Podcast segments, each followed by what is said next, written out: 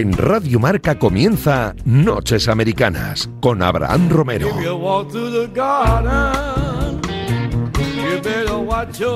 Madrugada del martes 27 de abril, bienvenidos a un nuevo vuelo transoceánico aquí en los estudios de la Radio del Deporte. Hoy NBA con las últimas novedades de la última semana en la mejor liga de baloncesto del mundo con los playoffs cada vez más cerca. Y además NFL, estamos en semana de draft, semana de elegir a los talentos universitarios y tenemos que hablar de cómo se mueve el mercado tanto de elecciones como de traspasos de cara a esa noche del draft de jueves para viernes. Estarán por aquí Guille García, Miki Murcia, Álvaro Rodríguez y Néstor Contilde. Yo soy Abraham Romero. Escuchan Radio Marca. Comienza un nuevo Noches Americanas.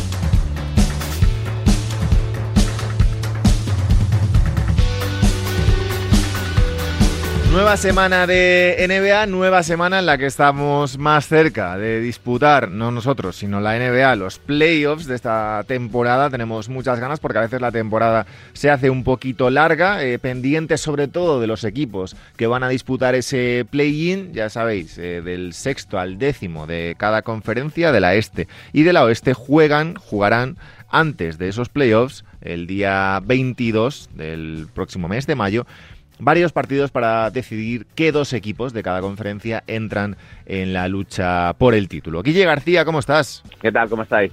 Muy bien, ¿y tú que te he escuchado ahí hablando con David Sánchez? Antes de entrar en los programas eh, serios, te vas a lo, bueno, a lo burdo, ¿no? A lo... Un poquito de salseo, ¿no? Un poquito de, de darle, hay que rellenar el programa, ayudarle a Sánchez y, y ahí estamos. En, ¿Cómo es el Despierta San Francisco, no? Despierta San Francisco. Sobre todo tú que no sé si lo sabe David Sánchez, pero hay que repetirlo cada vez que se pueda. Eh, la gran estrella del deporte de San Francisco ahora mismo, que es Stephen Curry, eh, tú, le odias. Soy el odiador número uno de Stephen Curry, eso es. Correcto. Eh, Miki Murcia, ¿cómo estás? ¿Qué tal? Buenas tardes, noches. Tardes, noches, días. Tú estás, me has dicho antes que estás feliz porque has, has vuelto a hacer, deporte, ¿no? Sí, ha vuelto el deporte, el deporte nuestro. El fútbol, el fútbol, el fútbol, pero el malo, además. Sí, sí, sí, volverá el baloncesto. Porque la gente, la gente debe saber que aquí los tres somos muy malos al, baloncesto. Correcto. Muy malos. Guille no está mal. El deporte. Bueno, es verdad, Guille, Guille pues, podría ser el mejor de los tres, eh, cuidado. Sí, sí, sí. Guille ahí. Guille tiene un tirito. Ha jugado, se le ve que ha jugado desde chiquitín. Correcto. Sí, pues eso, fíjate lo malo que soy, que mira. ¿A dónde, has llegado, eh, Guille? ¿A dónde, has llegado? Joder, ¿quién te iba a decir a ti, este chaval de, de nueve años que soñaba con jugar al baloncesto, que iba a acabar colaborando con el mejor programa de baloncesto de toda la radio española, eh? Escucha, por lo menos colaboro con el mejor programa de baloncesto de la, de la radio española. como mínimo. Y porque la gente realmente no te conoce, si no estarías ya fuera de nuestro alcance. Vamos a ver, chicos. Eh, cuatro semanas para que lleguen el, el play-in y esos, y esos playoffs. La semana pasada hablábamos de Stephen Curry. Eh, sigue el tema con récords, sigue con una enorme semana, sigue él mostrándose también de cara a ese MVP. No voy a seguir con el debate porque ya lo analizamos yo creo la semana pasada y tomamos cada uno nuestras decisiones y nos mojamos bastante.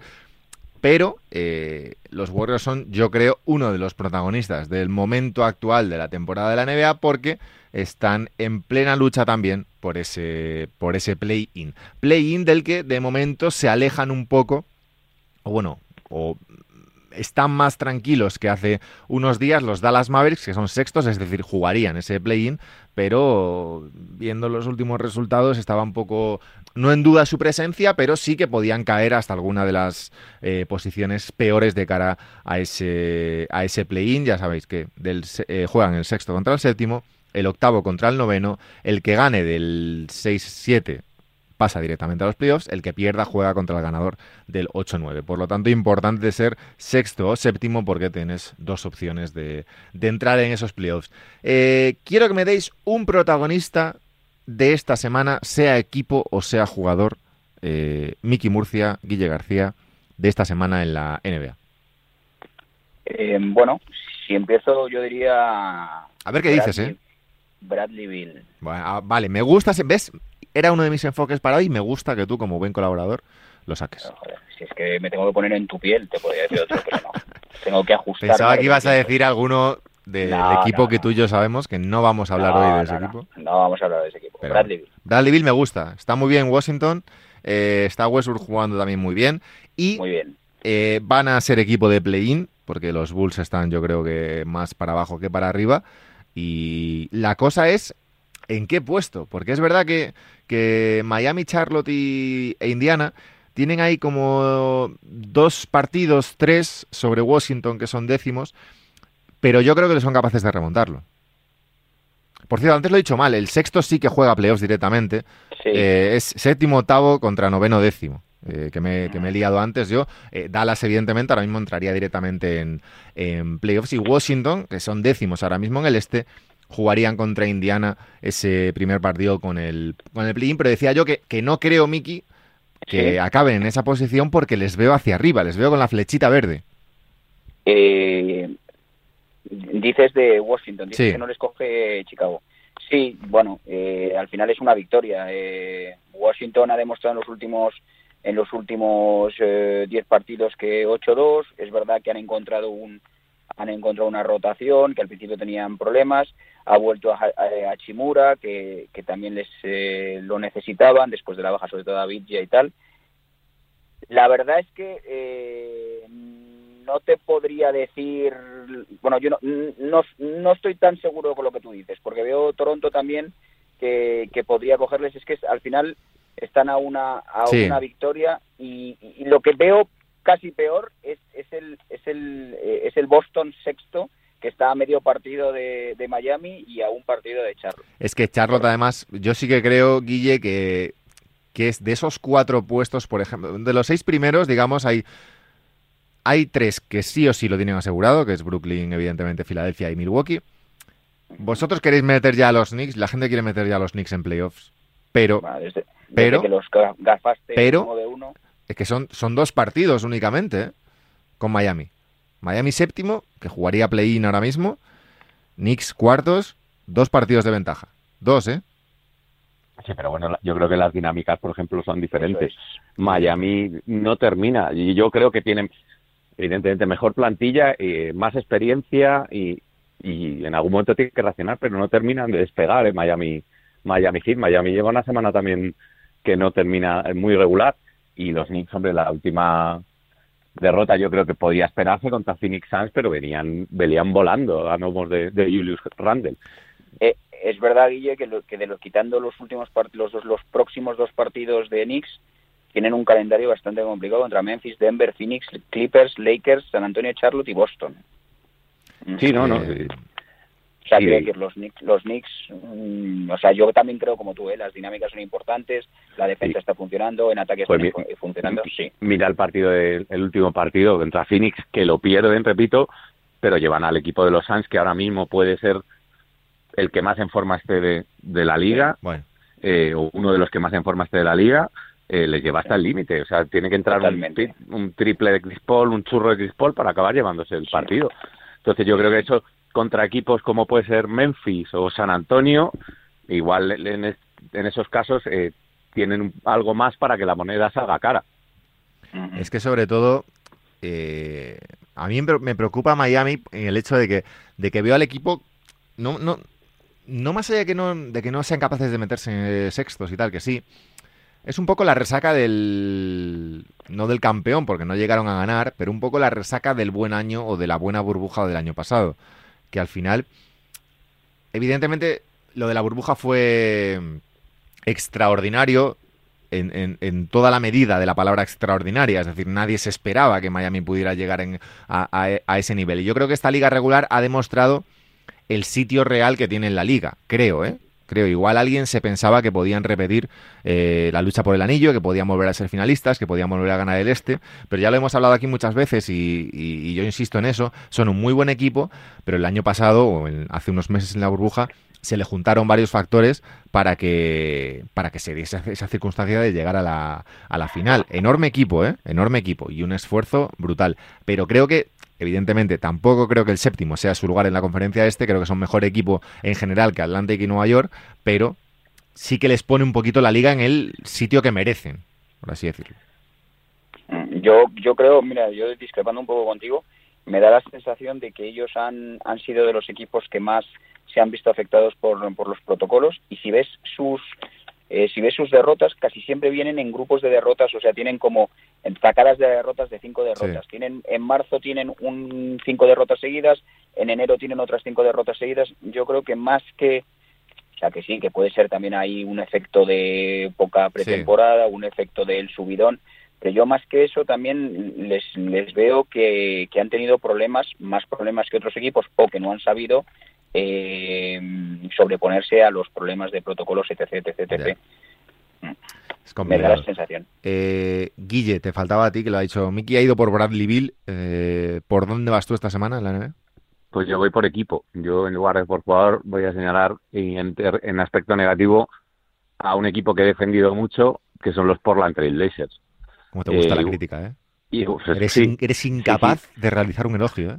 Eh, si se, celebra este programa, eh, lo grabamos al mediodía, pues, pues, me llega justo después de comer vinagre. ¿Cómo? Tengo que... Este programa es en rigurosísimo directo, ¿eh? Que nadie se confunda. pues he cenado mucho vinagre y tengo que repartir un poco. Eh, Portland, que son cinco derrotas seguidas, ¿eh? Sí, y dos, dos victorias en los últimos diez partidos. Y hoy estamos hablando de, de Washington por todo lo contrario, eh, por una dinámica muy positiva, por un equipo que va al alza, en, Portland tienen serios problemas en los últimos partidos y van totalmente en tendencia descendente.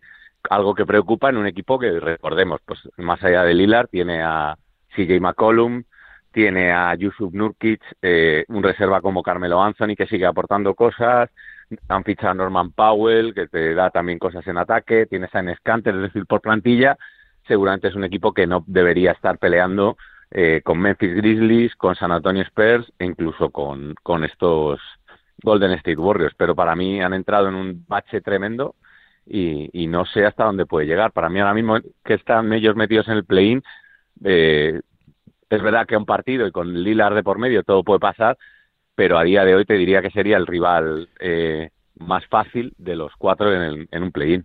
por dinámica. Aún así, eh, últimos partidos de Portland, derrota de 7 contra Memphis, derrota de 2 contra Memphis, eh, dos partidos seguidos.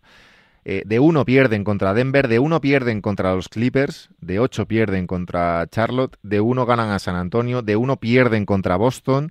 quiero decir, son partidos muy, muy ajustados que yo creo que podían haber caído, sobre todo los de... Este último de Memphis no, porque sí que están mal, está muy bien Jamorant, que por cierto, ahora, ahora hablaremos de él, pero los Grizzlies todavía tienen que recuperar a Jaren Jackson Jr., eh, pero aún así creo que son partidos que, que pierden por, por detalles y que no veo yo esa crisis monumental, más que nada porque me parece un equipo fiable llegado el momento de ese play-in que comentaba Guille. Eh, me parece que de cara a, una eliminatoria como tal, a, una, a un momento cumbre de la temporada, tienen más piezas y más elementos para ganar, por ejemplo, a, equipos como Memphis y, San Antonio. De hecho, ahora mismo son séptimos, jugarían contra Memphis ese primer partido y en caso de perder, que ahí ya el, tema se complica, contra el ganador ahora mismo del San Antonio Golden State, que al nivel que está Stephen Curry yo no me lo querría, no me lo querría encontrar en, ninguna ronda de la, de la postemporada. Aún así, Miki,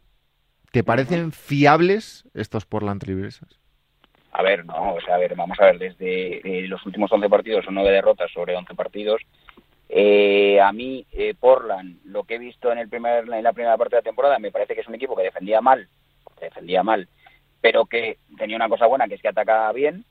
Y en los últimos partidos, que es verdad lo que tú dices, que son detalles, pero aparte de defender mal, es que está atacando regular. Y es, es curioso, porque hay una especie de contradicción, porque la vuelta de CJ McCollum, en lugar de mejorar a Lillard, desde que ha vuelto CJ McCollum no he visto grandes partidos así como los que nos tenía acostumbrados eh, Lillard. Y luego también otra cosa, el jugador que tanto alabamos en pretemporada, que era mm, eh, 3D, el 3D que venía de Minnesota, se me ha ido ahora el nombre, eh, dímelo, el alero, Abra, ¿Cómo, se me ha ido el nombre. El alero que venía de Minnesota, eh, que fichó, que se supone que era una de las grandes incorporaciones al equipo, pues se me ha ido el nombre ahora. ¿Cómo se llama? Eh, se lo diré. ¿Cómo se llama el alero? El alero titular. se me ha ido, se me ha ido. Eh, ¿Cómo se llama? Joder. Ah, Guille, ayúdanos. Portland no fue. Ah, Covington. Covington, claro. Covington. Es que pensaba que te referías a otros. Yo, vamos. No, no, no, Covington, que es el alero titular. Yo viendo el partido contra Grizzlies, eh, digo, pero si es que te las, te las está haciendo de todos de toda clase y condición Kyle Anderson. Fíjate cómo está el tema, que ni me acordaba que... O sea, Covington ni, está ni, fuera de forma. Ni me acordaba que Sí. Covington venía de Minnesota, ¿eh? Por eso, por eso digo que al final, eh, una, eh, que, que bueno, que no hay un, no, son, no son matemáticas. A nosotros al principio de temporada nos pareció un quinteto extraordinario. Encima con la, con el cambio y con la llegada de Powell y tal, pensábamos que, que, que, que iba a ser aún mejor y lejos de mejorar ha ido a peor. No sé. Que Covington, Yo- venía, Covington venía de Houston.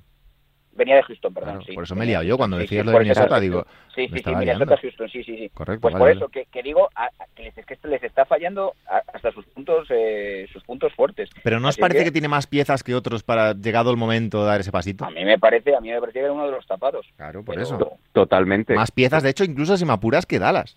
Totalmente, sí, sí. Pero Sí, vamos. Y, y la decepción de Derrick Jones Jr., que todos pensábamos que iba a aportar muchísimo más, un tío con unas capacidades atléticas, pero luego ha aportado muy, muy poco en ataque para los minutos que ha jugado. Ahora, ahora está saliendo desde el banquillo, pero ha sido mucho tiempo en la temporada real titular.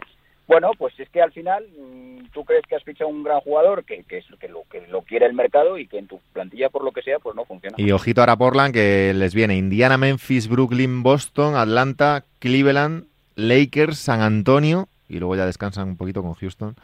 Y luego Utah, Phoenix y Denver. O sea, el final de calendario de Portland, cuidado. Hab- traca. hablando de fiabilidad, eh, equipo más fiable ahora mismo de la temporada. De la liga.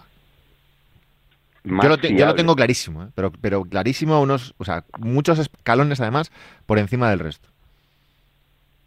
Por fiabilidad. Por fiabilidad. Que digas Dale, tú. Miki, dale, dale, Miki. A, a mí me parece que lleva una lleva muchas eh, muchas ahora ha en- ha engarzado algunas eh, derrotas consecutivas porque no están todos los jugadores pero a mí en cuanto a fiabilidad en cuanto a decir cuándo estamos todos y cuando nos de- cuando defendemos y tal para mí Sixers es el equipo más fiable Guille.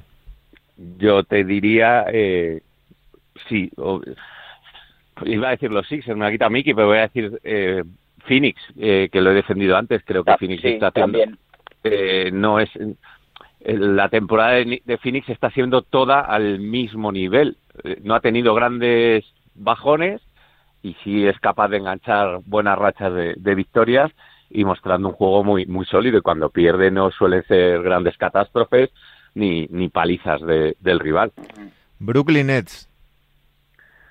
también Pero vamos. Pero para, para mí, Bueno. ahora para mí, de lo que he visto este año, de lo que he visto este año, eh, teniendo en cuenta todo, eh, teniendo en cuenta ausencias por lesión, teniendo en cuenta. Cuando han estado, ya no te digo los tres juntos, sino dos de ellos, el, la superioridad por momentos que tienen sobre los rivales es brutal. Es brutal. O sea, es. eh, no he visto algo así en la liga en toda la temporada. Bueno, Hablo, no hablo que- de buen, no hablo ya ni pero- siquiera de, de buen juego, eh, de- hablo de superioridad, de que sabes que van a ganar los partidos. Esta, mañana, por ejemplo, viendo el, el partido contra Phoenix, es que sale Durant desde el banquillo, y Durant que debe estar al 60%, 70%, y te mete, ha metido 30 y, lo tenía por aquí, 33 en 28 minutos. Eh, Kyrie Irving, más allá de números, que 34, 12, 6, bla, bla, es, es, es la superioridad con la que les veo con respecto a sus rivales, que luego puede llegar el playoff y, Filadelfia, que está muy bien, por ejemplo, eh, tiene una, muy buena defensa, pero es que te tienes que enfrentar en playoffs a tres jugadores sobre los que en teoría tendrías que hacer un 2 por 1 Porque si no, eh, en el uno contra uno te van a reventar. pero lo veo más o sea sí eh, eh, igual he entendido mm, más fiabilidad en cuanto a solidez de equipo yo creo que que Brooklyn, que yo sí los he dado como finalistas de conferencia y posiblemente finalistas de la NBA, yo creo que tienen es potencial individual para playoffs, o sea, creo que Claro. juegan impulsos, o sea, no, no son un equipo muy fiable en cuanto en los dos lados de, del, del campo, no sé. Mm, quiero decir, tienen tanto talento que ellos mm, pueden reducirte una ventaja de 10 puntos en dos minutos, pero como fiabilidad creo que son más fiables, por ejemplo, Suns y Sixers, ¿no? Pero es que yo sigo insistiendo, claro, yo sigo insistiendo en el tema de la liga regular, ¿eh? Que, no es lo mismo eh, y, lo, y luego igual me llevo la, el golpe viendo a, a Utah y a Phoenix pasar rondas, ¿eh? Pero yo sigo insistiendo en que es muy diferente la liga regular que los playoffs que en los playoffs eh, vale lo que vale y cuesta lo que cuesta y sirve lo que sirve y, veremos. Y le hemos visto ya, por ejemplo, porque tenemos la experiencia de Milwaukee de varios años. Y luego pasa lo que pasa. Pero bueno, evidentemente puede pasar de todo después y podemos encontrarnos eh, a Utah y a Phoenix luchando por eh, entrar en la final de la NBA, en una final de la conferencia oeste. No, no te digo que no. Pero, igual que creo que a día de hoy a pesar de las lesiones, para mí, el favorito a, entrar, a ganar el oeste, si me apuras, a ganar el oeste, son los Lakers. Aunque LeBron lleve 20 partidos de baja, ¿eh? Pero son los Lakers, porque Davis, este último partido contra, eh, contra Orlando, juega yo creo el mejor partido desde su lesión va entrando poco a poco, va a tener un mes más para entrar en ritmo, no están ni, ni preocupados ya porque han conseguido un poco el, el, miedo que metía yo en el cuerpo hace unas semanas de que, oye, que igual juegan el play-in tal. Bueno, tienen tres partidos de ventaja sobre Portland que son séptimos, eh, cuatro sobre cuatro y medio sobre Memphis, cuatro y medio sobre San Antonio. no van a entrar en ese play-in, creo yo llegados a, a, este punto, aunque veremos si se lesiona Davis otra vez y tienen problemas, pues, pues se verá. Pero claro, es que al final en Guille, en playoffs, eh, todo, cambia. Al final todo cambia. Al final esa dureza física, esa exigencia defensiva es lo que marca muchas veces a, los campeones.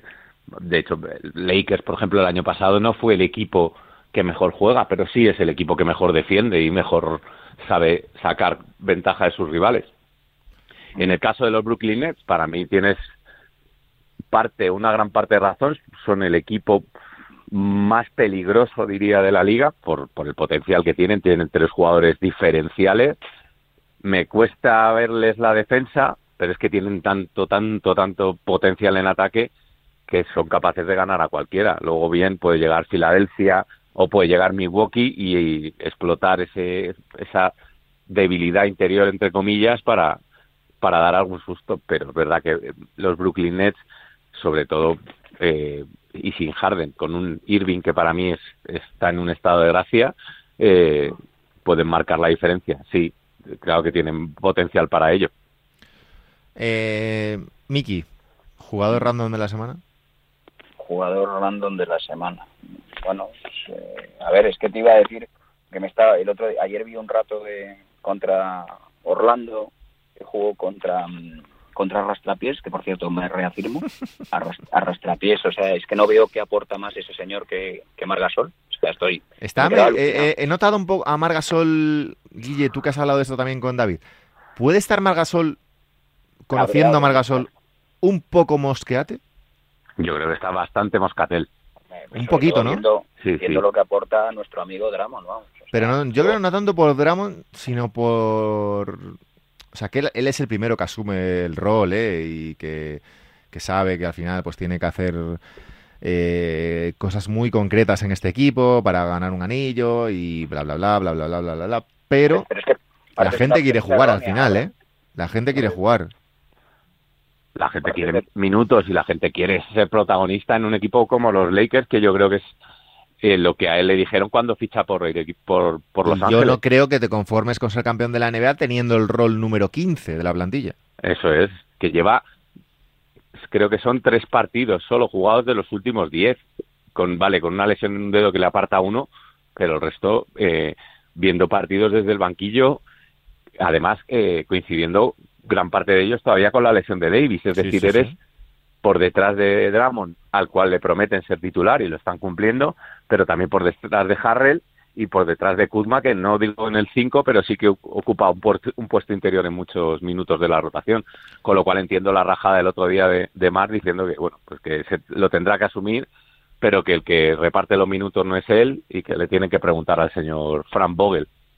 Yo es que, es que repito que es que la premisa, partimos de una premisa, yo entiendo, puedo entender, o sea, vale, no lo va, nunca te vas a poner en contra de tu entrenador, que es el que manda, y los, las franquicias están por encima de los jugadores, pero yo, en serio, sinceramente, viendo a Dramon lo que ha aportado los dos últimos partidos, es que ayer contra, contra Orlando, es que defensivamente, que se supone que es un pivot físico, que es un pivot para proteger eh, la zona y tal, es que veo que es que es, es la transparencia, o sea, no sé en qué el valor, eh, yo lo que he visto por ahora no veo el valor, el valor añadido con respecto a Bueno, yo creo que es un pivot que se crece cuando enfrente tiene otro pivot eh, importante.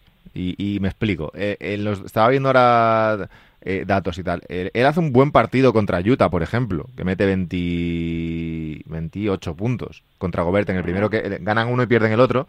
Mete 27 en 30 minutos contra, contra Fuera, fuera de los números, ¿eh? eh claro, sí, sí, sí, no, no, por supuesto, por supuesto. Esto no va de números, porque de hecho... Las sensaciones que veo, claro. y, y, un equipo como Orlando, como Bamba, con Bendel Carter, eh, con Carter Jr. y tal, es que no hace la zona suya en ningún momento. O sea, pero, pero puede ser, Miki, por lo que dice un poco Abra, de que al ver, con todos los respetos, a Bendel Carter y a Mobamba se deje llevar pues, pues, pues, o sea, tampoco me parece el típico tío, o sea, no, digo que, que, sea el típico que solo se crece en playoffs, ¿eh? porque al final es, es Andre Drummond, quiero decir, no es eh, Dwight Howard, que ya ha jugado unas finales y lo que sea. Este, este tío no todavía no ha, no, ha hecho nada, quiero decir.